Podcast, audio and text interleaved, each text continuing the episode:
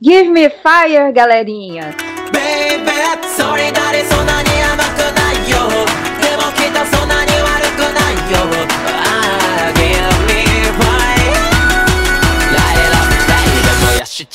Tudo bem com vocês? Eu sou a Vanessa Palheta e estou aqui mais uma vez para dar uma dica. Mas não vou dar uma dica de série dessa vez. Eu vou falar sobre dica de um anime.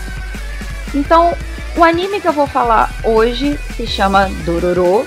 Para quem não viu, veja. E para quem já viu, assista de novo, porque é bom demais, não é mesmo?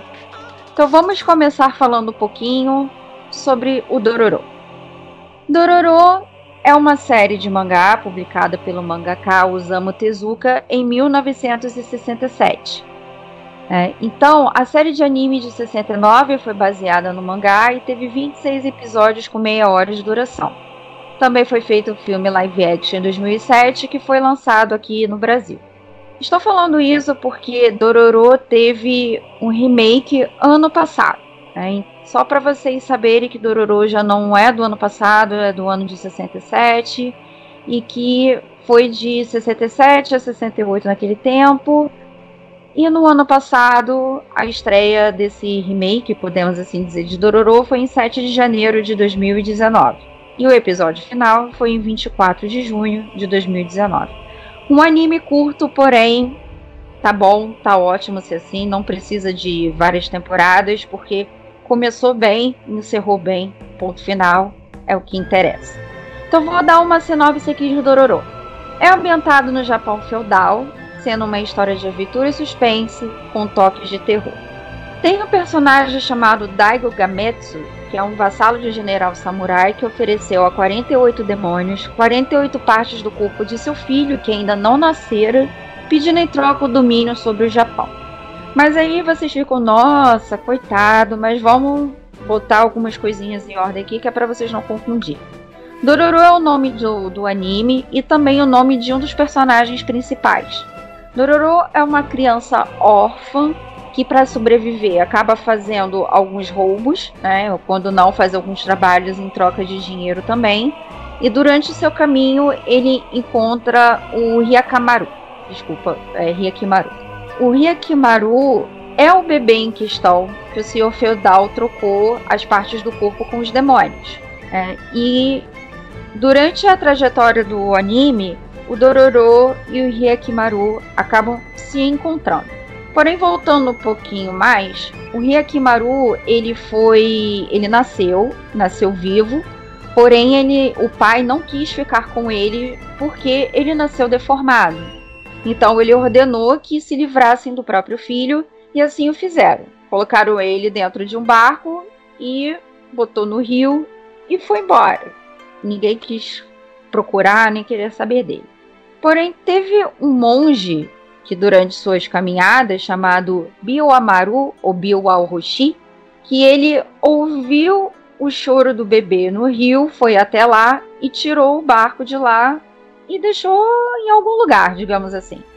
Só que durante esse trajeto todo aparece um médico, como vocês vão ver durante o decorrer dos episódios, tem um médico que ele confecciona próteses para guerreiros mortos em guerra. Então, conforme ele vai caminhando, ele vê esses corpos no chão com desmembrados e a cada corpo ele deixa a prótese lá no lugar como em respeito para aqueles que morreram.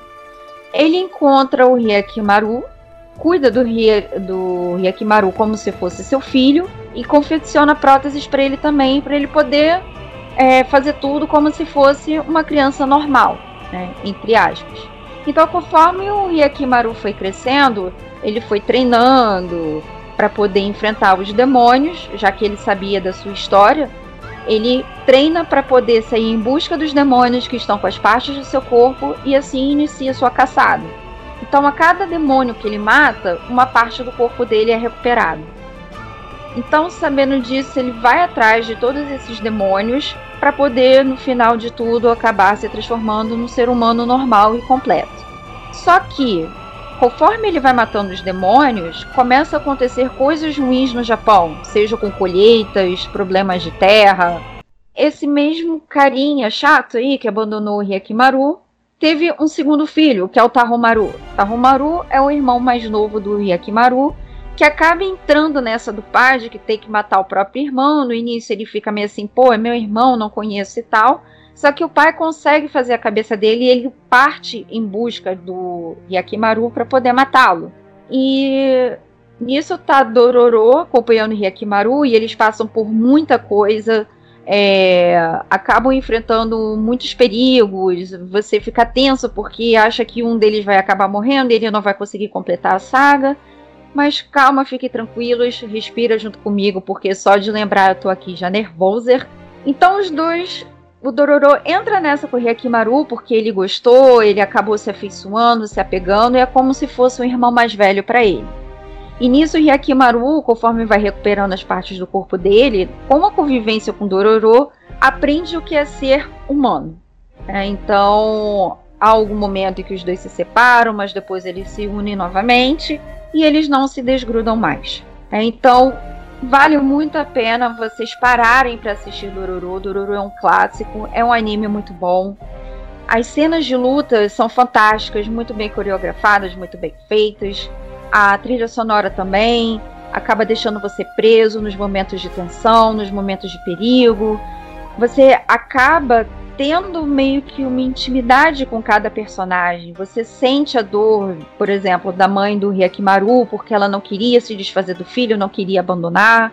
Você acaba sentindo, às vezes, raiva do Tarumaru, raiva até mesmo do próprio Hyakimaru é, você também pode acabar. É uma mistura de emoções, é um misto de emoções que só quem assiste vai poder concordar comigo. É, então, fica aqui a minha dica de um anime desta vez, como eu havia dito antes.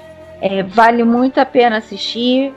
E, por favor, falem comigo, deem sua opinião, compartilhem comigo, que eu quero muito saber se vocês gostaram, assim como eu gostei também.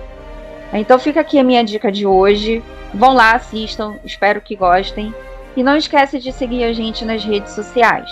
Estamos no Twitter como MendaraCast, no Facebook como MendaraCast também. E para você que quer mandar uma opinião, uma crítica ou algum tema para a gente falar em algum podcast, é só você mandar um e-mail para o cashmendara.gmail.com. E fiquem de olho no Spotify, no Deezer e no aplicativo de podcasts da Apple tanto Mendicas quanto os podcasts, eles são publicados lá. Então é isso, galerinha. Um beijo para todos e até o próximo Mendicas. Valeu!